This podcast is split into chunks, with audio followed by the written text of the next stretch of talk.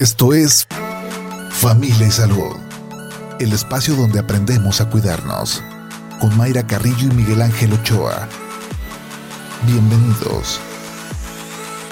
Vamos a platicar de un tema muy interesante, precisamente de, estas, eh, pues para empezar de nuestro cuerpo, porque este, vamos a hablar del CBD. Tenemos el gusto de tener aquí en cabina al doctor Carlos Herrera. Él es director de Medical, Medical Marihuana 411, ¿verdad? Entiendo. Bienvenido, Doc. Muchísimas gracias. Muchas gracias, sí. Este, vamos a hablar del CBD, pero yo quisiera, bueno, el CBD, voy a dar una pequeñísima introducción, es una parte de lo que contiene la famosísima marihuana. Así es. Sí, pero yo quisiera empezar, Doc, si nos explicas eh, qué pasa en el cuerpo, porque tenemos receptores sí en el en el en nuestro cuerpo al, al pues a los cannabinoides. Te dejo la palabra. Sí, de acuerdo. Eh, tenemos, tenemos una serie de receptores en nuestro cuerpo, están en absolutamente todas las células de nuestro cuerpo. Eh, tienen un sinfín de funciones y el hecho de que nosotros tengamos receptores endocannabinoides es porque nosotros secretamos, nuestro cuerpo secreta una hormona que es análoga a los cannabinoides de la planta. Y entre todas las funciones, a mí me gusta dar la analogía como que es, hagan de cuenta que es la fibra óptica del cuerpo. Es una forma en la que se comunican eh, todas las células de nuestro cuerpo y preservan la homeostasis. Eh, bien, ah, si quieres puedo hablar un poquito más específico de cada receptor. Sí, este, yo quisiera darles un, ejemplo que es más que está más a, la, digamos, más comúnmente, que es la, los opioides, la, la morfina. O sea, nosotros tenemos receptores porque generamos también sustancias que son análogas, o sea, se parecen a las sustancias que tiene la flor del, del, opio, ¿no? Sí, la amapola. Y la amapola, que finalmente es analgésica. Entonces, nomás para que tener esa analogía que es prácticamente similar, ¿no? Exactamente. Sí, Y pues principalmente hay dos subgrupos de receptores cannabinoides. Hay unos que se encargan del sistema nervioso como tal y otros que están distribuidos en la periferia de nuestro cuerpo, en, nuestro tejido eh, muscular, en, nuestras arterias, en, el resto de nuestro cuerpo, pues. Eh, los dos cumplen funciones un poquito diferentes uno de la otra. Y, y bien, y eh, si quieres ahorita me puedes seguir preguntando porque sí, ahora me, me puedo quedar hablando todo el día. No, no, importa, el micrófono es tuyo. Entonces, este, eh, dentro de esas funciones conocidas de estos receptores, porque nosotros generalmente, bueno, normalmente generamos estas sustancias, ¿cuáles serían? Además de esta, de esta, este, eh, nos decías de que es como un como para mejorar la comunicación intracelular. Exactamente. Y que llegue a tener un equilibrio, homostasis, esta palabra es la que utilizaste, la homostasis quiere decir un equilibrio en las funciones, ¿no? Donde esté funcionando adecuadamente. Exactamente, sí. Em, pues miren, o sea, básicamente eh, entre una de las miles de cosas que hacen es un regulador de la inflamación. Excelente. Porque, o sea, la estructura molecular de, de los cannabinoides tienen son parecidos a, los derivados del ácido araquidónico. Entonces son unos moduladores de la inflamación muy eficientes. Cuando digo moduladores quiere decir que no son antiinflamatorios como tal, como, como utilizamos nosotros el tempra, el ibuprofeno, el paracetamol, etc.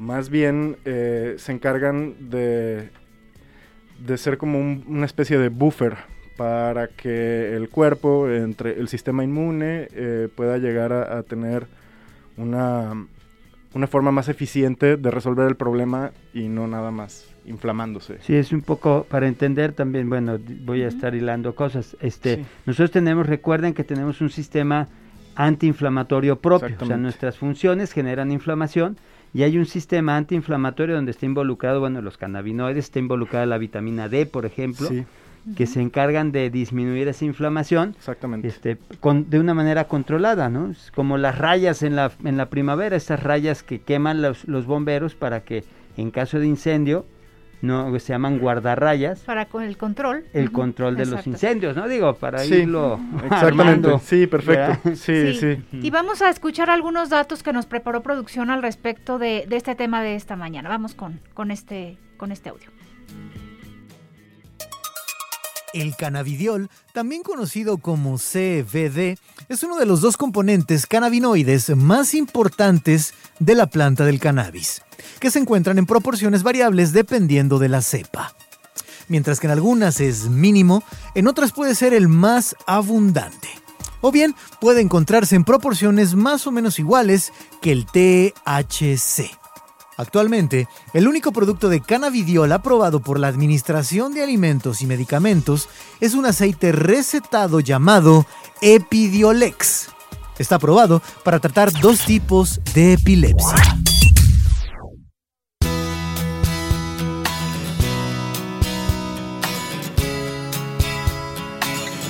Bien, al final de, esta intervención de Juan Pablo Balcel nos decía de la epilepsia, para el tratamiento de epilepsia, pero ¿para qué más? Y las dosis y los efectos secundarios, tenemos muchas dudas al respecto. Este viernes platicando sobre el CBD, muchas dudas al respecto que seguramente usted también tiene, que escuchamos que si por internet se vende, que, que si es regular, que no es regular los médicos pueden darte una receta, donde se compra, para qué sirve, pues mándenos todas esas dudas que tenga.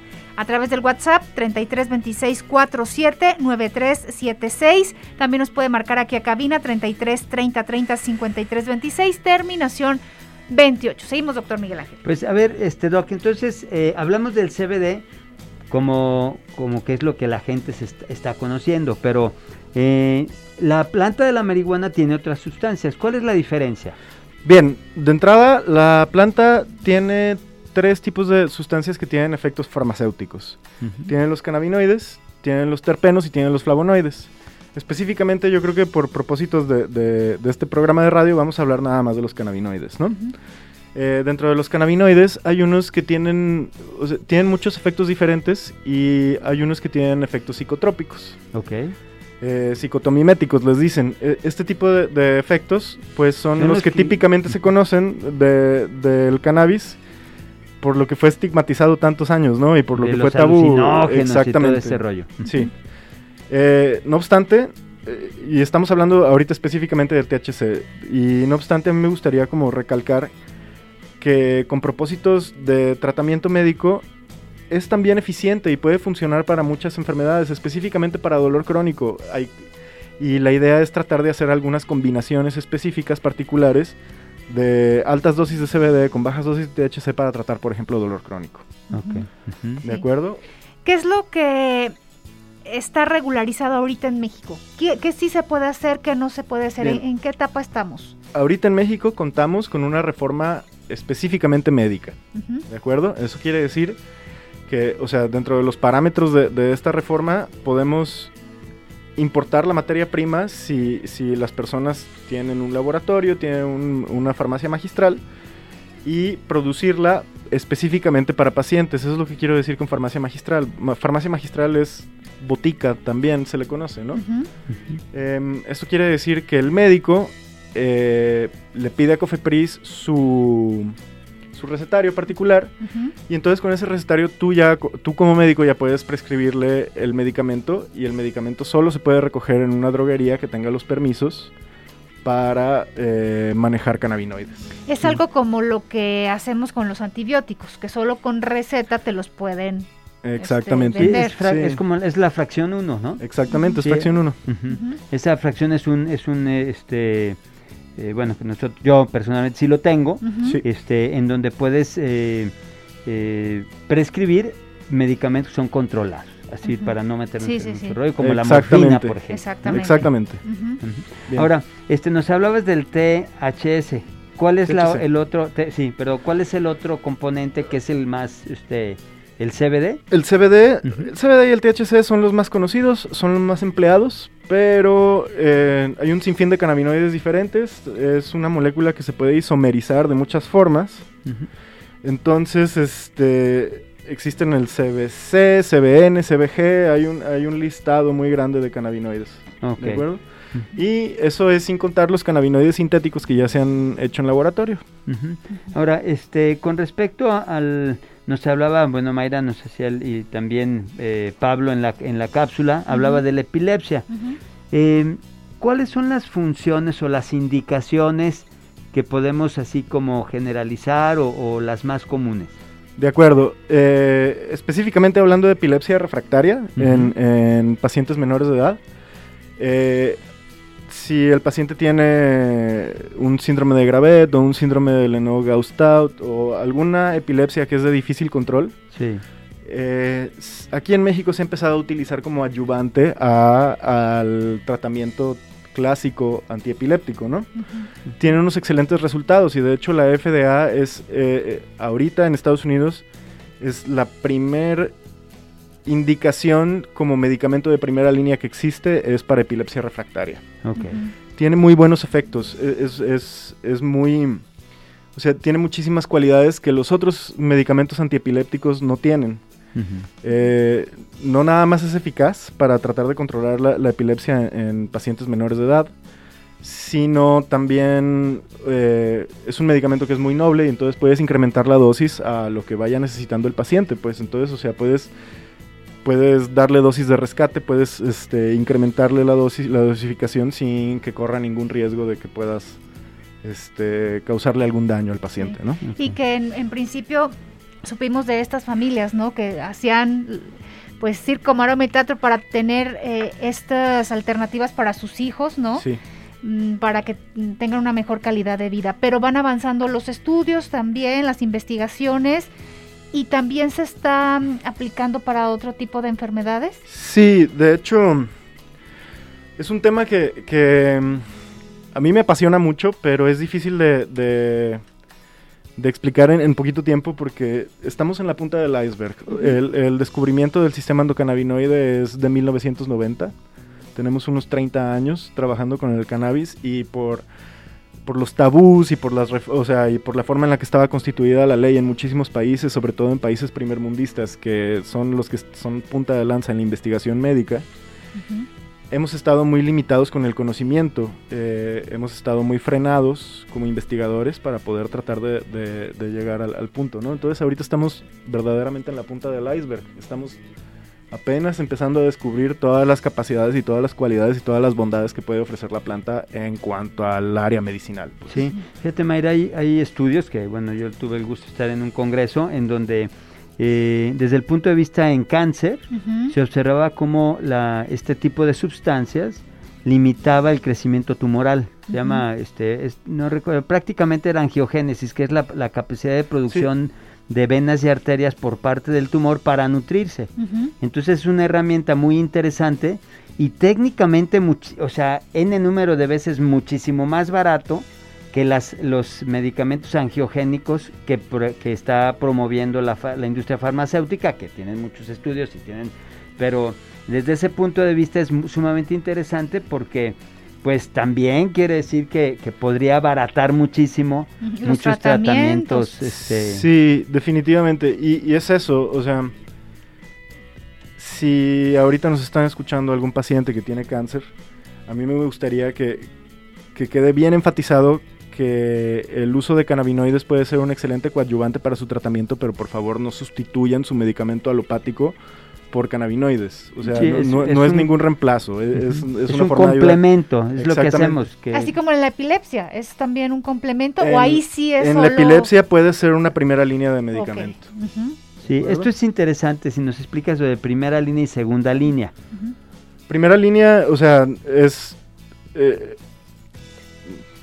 basado en, evidencias y basado en, literatura, cuando tú eres diagnosticado con una enfermedad particular, la primera línea de tratamiento es lo primero que te dice, la primera referencia que te da el libro, ¿no? La, que es más eficaz para tu tratamiento. Sí, exactamente. Muy bien, y luego hay otra segunda línea, bueno, ya me metí en el asunto, en donde es un coadyuvante, o sea, potencializa la acción de otros medicamentos para lograr el beneficio. Exactamente. ¿Estamos por ahí? Sí, muy bien. Sí. ¿Y qué pasa también con el tema de las emociones y salud mental? Porque también eh, eh, estos últimos años el tema de la ansiedad, depresión o hasta el mismo cansancio que pueden tener las personas, Sí. ¿También se han recomendado para estos pacientes? Sí, definitivamente, pero, o sea, otra vez, a mí me gustaría que, el público que nos está escuchando, por favor, no se automediquen. Este es el problema, porque luego se está recomendando entre amigos, entre familiares, entre compañeros de trabajo, estas gotitas para que te sientas más tranquilo porque andas muy ansioso y que no vienen por parte de un médico y la dosis adecuada. Exactamente, y definitivamente pueden ayudar, pero sin embargo, si, eh, si la persona tiene un problema detrás, si tiene un problema concomitante y nada más está tratando la ansiedad y cree que está bien, o sea, no está teniendo un tratamiento adecuado, es, es importante poder... Eh, buscar consulta médica y, poder llevar tu tratamiento de la mano de un profesional de la salud, no, no nada más tú solo decidir qué consumes o qué no consumes, ¿no? Sí, la importancia del diagnóstico para realmente resolver el problema, porque Exactamente. puedes estarte untando la mano del metate toda la vida cuando la cuestión era, este, no sé, limpieza, voy a decir, y se te quitaba la bronca, ¿no? Exactamente, sí. sí. Y además que si tiene estas bondades, pues se corre el riesgo de que no tengas el producto correcto en tus manos. O sea, pueden, no sé, quién lo está en esta distribución del medicamento también puede haber vacíos ahorita? Sí, de hecho, aquí en México es, es un tema. Eh, ha sido... Pues es un problema. Eh, es un problema, o sea, ya hablando francamente es un problema. Hubo una explosión gigantesca del mercado gris por la falta de regulación, o sea, yo creo que un poco la culpa la tienen las autoridades. Em, porque si bien hablan de una reforma y dan las propuestas y así no toman acción, no toman parte de acción y cuando tú llegas a Cofepris a entregar todo lo que tú necesitas para poder eh, entrar dentro de la reforma y hacer las cosas como se deben, hay una falta de respuesta. No, no, tienes una respuesta adecuada, o sea, y, prolongan muchísimo el tema simplemente nada más por no contestar. Sí, no, y además por desinformación. Exactamente. Porque también la COFEPRIS tenemos ese problema, los médicos en general, en donde tú les tienes que enseñar, o sea, no hay una persona dentro muchas veces que, ten, que esté empapada del tema y entonces esto hace que los trámites pues se pase la bolita y no resuelva. ¿no? Pero bien, o sea, todo esto va a, a que ahorita existe una gran cantidad de producto irregular aquí en México.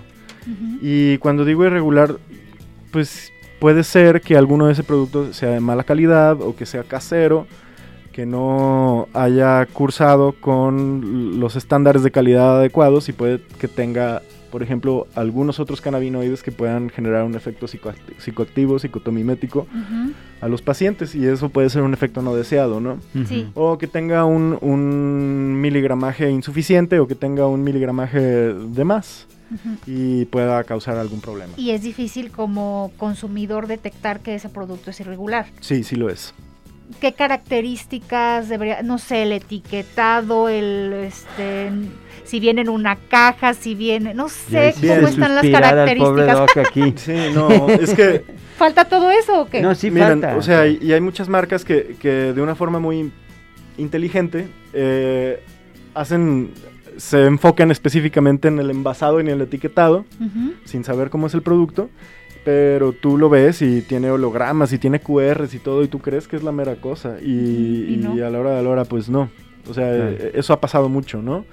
Ahorita la forma más óptima de hacerlo es a través de su médico. O sea, no existe ninguna otra forma de, conseguirlo que sea segura si no es a través de su médico. Sí, fíjate Mayra, nosotros, bueno, nosotros en terapia complementaria del cáncer la usamos, ¿sí?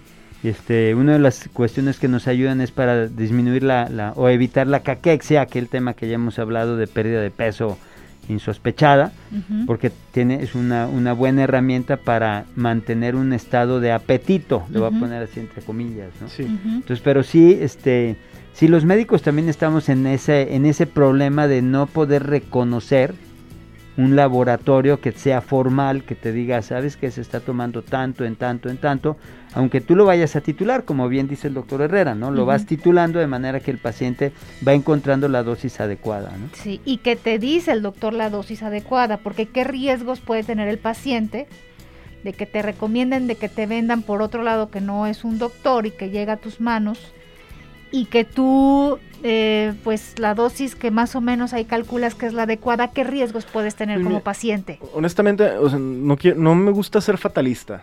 O sea, en realidad no es la idea. Y, los cannabinoides como tal son medicamentos que son muy nobles. El cuerpo tiene una tolerancia muy grande, se excretan de una forma adecuada. Eh, pero si el paciente está polimedicado, pues hay que recordar que tiene un, eh, tiene un metabolismo hepático los cannabinoides, ¿no? Si, si el paciente está metabolizando mucho de su medicamento a través del hígado, pues es echarle carga, ¿no? Sí, son, son las interacciones, ¿no? Son las interacciones, exactamente. Eh, hay algunas contraindicaciones relativas que pueden ser antidepresivos o también anti, uh, antiansiolíticos y pues pueden llegar a tener algunos efectos no, deseados. Y pues lo peor de todo es, a mí se me hace la, que, estés consumiendo algo que crees, o sea, que estés consumiendo algo que no es lo que tú crees que es, pues. Claro. Pero ahorita hicimos un ejercicio, me metí al buscador y puse eh, CBD presentaciones y me salió que aceite, que extracto, que tintura 290 pesos, 200 pesos, 990. Eh, a ver, una cantidad de presentaciones, de precios. ¿Esto de, mm, la venta por internet es irregular?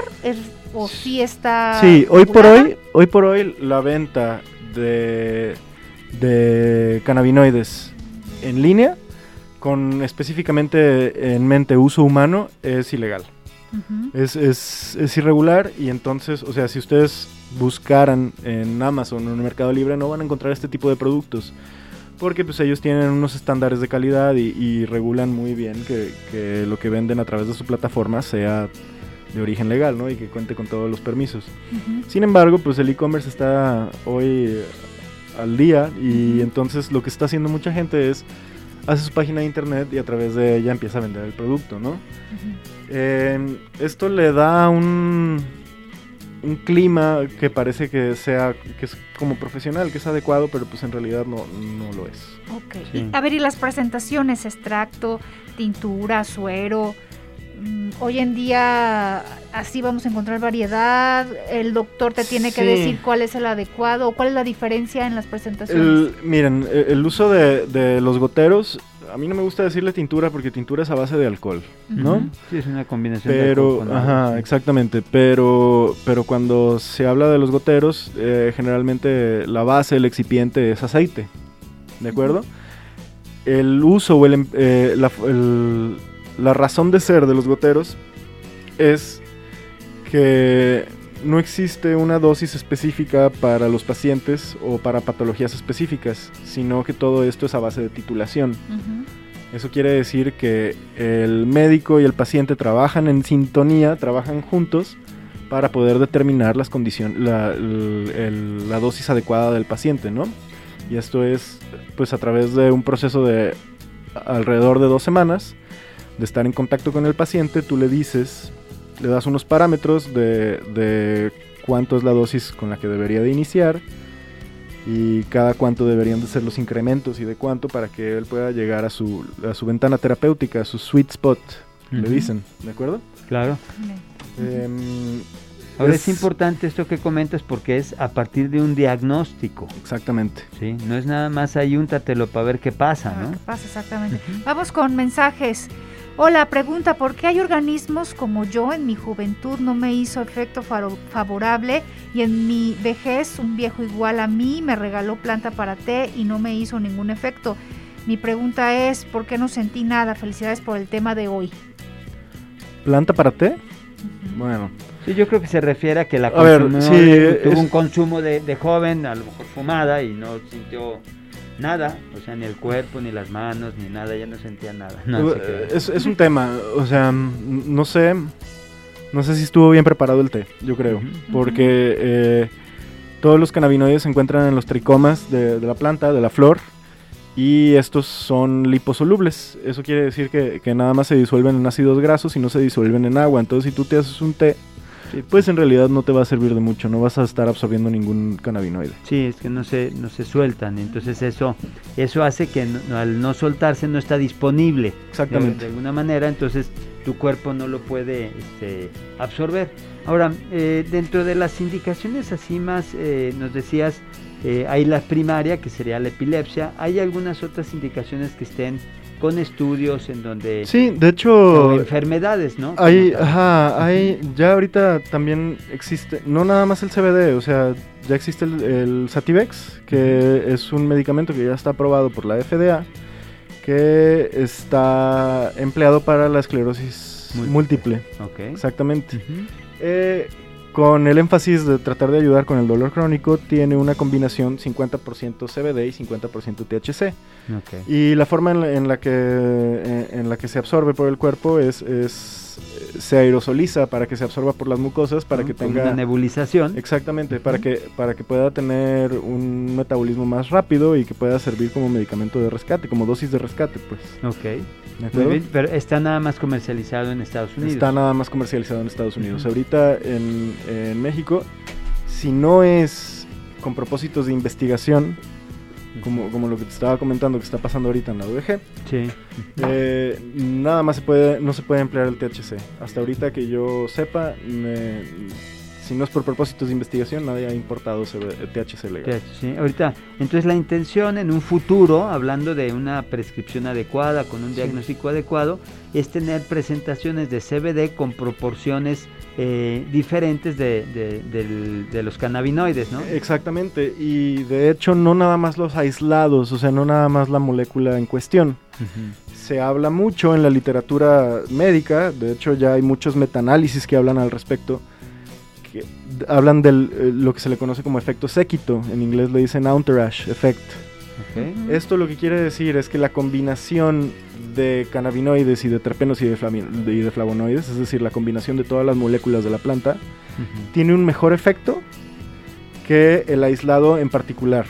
Claro. Y, esto es, pues, por la forma en la que se saturan los receptores cannabinoides en el cuerpo y por porque este espectro tan este espectro amplio de cannabinoides hace que en algunos lugares haya algunas recepciones algunos receptores alostéricos de, la planta. exactamente sí que tengan sí o que o que sean o que tengan una Lo afinidad. van regulando se van regulando entre ellos. Exactamente. y bueno siempre se ha sabido en, la herbolaria que la planta es mejor que, que la que que las sustancias específicas, que fue lo que pasó en la farmacología actual. ¿no? Sí, no, y lo, y, lo que se me hace muy padre, se me hace hasta un poquito romántico, es que ahorita ya con el método científico, con, con los conocimientos que ya tenemos y con la tecnología que tenemos, podemos ahora sí eh, esclarecer eso, ¿no? O sea, y decir, sí, o sea, la herbolaria tenía razón en este aspecto, ¿no? O sea, podemos, podemos darle un medicamento similar al paciente, pero que requiera una décima parte de lo que estaba tomando antes porque la combinación de todos los cannabinoides le está haciendo el mismo efecto, ¿no? Claro. Entonces en vez de tomar 200 miligramos necesita tomar 20 miligramos y con eso está resolviendo su problema. Bien, vámonos con más eh, mensajes. Felicidades, un excelente tema. Eh, ¿Se puede caer en alguna adicción con el consumo de CBD? Propiamente no.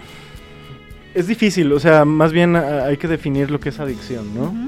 Eh, porque en realidad, o sea, ciertamente hay personas que se pueden hacer adictas a cosas que, son...